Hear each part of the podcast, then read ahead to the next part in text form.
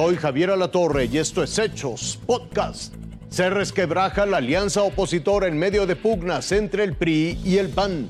Los ministros de la Suprema Corte continúan con sus posicionamientos sobre la prisión preventiva, las rutas más peligrosas para los transportistas y las mercancías que buscan los ladrones de caminos.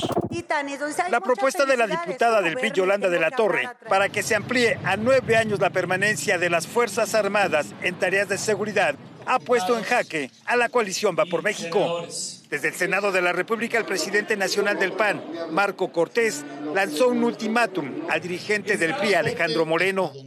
Yo espero que corrijan, que retiren la iniciativa o que la voten en contra, porque de no hacerlo, el PRI cargaría con la responsabilidad y tendría que explicarla de por qué no pueda continuar la coalición Va por México, ni en lo legislativo y mucho menos en lo electoral.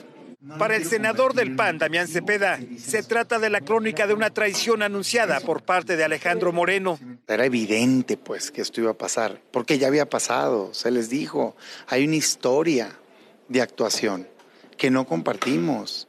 Incluso senadores del PRI advirtieron que también rechazarán la iniciativa de la diputada de su partido, Yolanda de la Torre, y exigieron una explicación a su presidente nacional, Alejandro Moreno.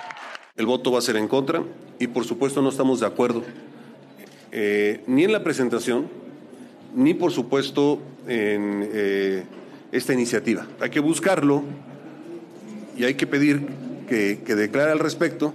Para el tercer partido implicado, el PRD, lo importante ahora es que la coalición se mantenga unida. Ojalá se pueda recomponer, eh, sería muy lamentable que por algo así se, se rompiera la alianza. Aún se desconoce el futuro de la prisión preventiva oficiosa. Las posturas de los ministros están divididas. Por lo menos en dos sesiones, el Tribunal Pleno no ha encontrado claridad. Aunque 10 de los 11 ministros quieren expulsar esa medida cautelar porque la consideran violatoria de derechos humanos, no todos quieren meterse a tratar de modificar la Constitución.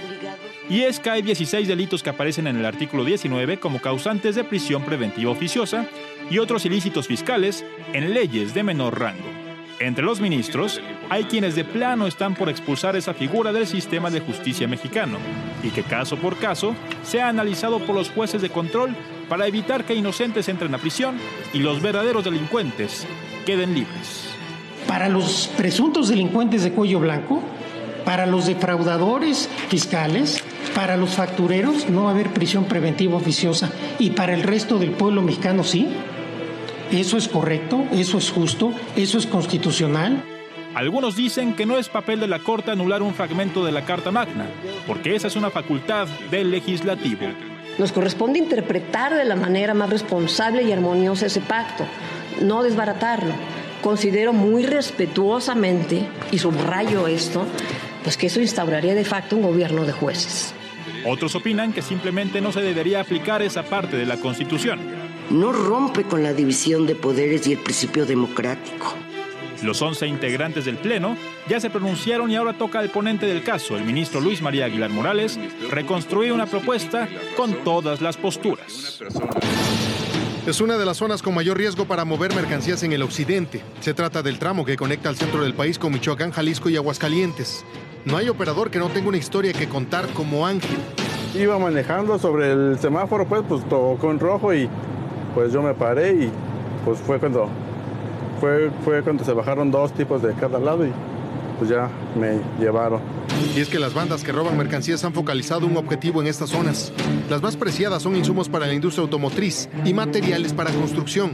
De acuerdo a firmas de seguridad, buscan semiconductores, insumos electrónicos y transporte de vehículos nuevos, las llamadas madrinas. Por el lado de la construcción es varilla y cemento.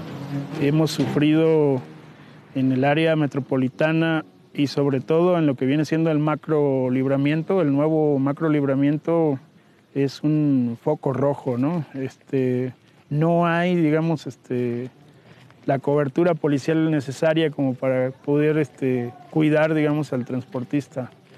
Eh, es donde más se producen los robos. De acuerdo a la Confederación Nacional de Transportistas Conatram, estas carreteras se han convertido en un foco rojo para los operadores. Guanajuato y Jalisco concentran el 38% de las carpetas de investigación por robo al autotransporte de carga en los últimos años. Es bastante crítico y grave el hecho de la seguridad, porque no nomás es que se llevan las, este, las unidades o se llevan el contenido, también has visto que han estado prendiendo fuego a camiones. Que pues haya más, más vigilancia en las carreteras, más, este, más retenes pues, de chequeo y pues poner paradores seguros pues. Hasta aquí las noticias, lo invitamos a seguir pendiente de los hechos.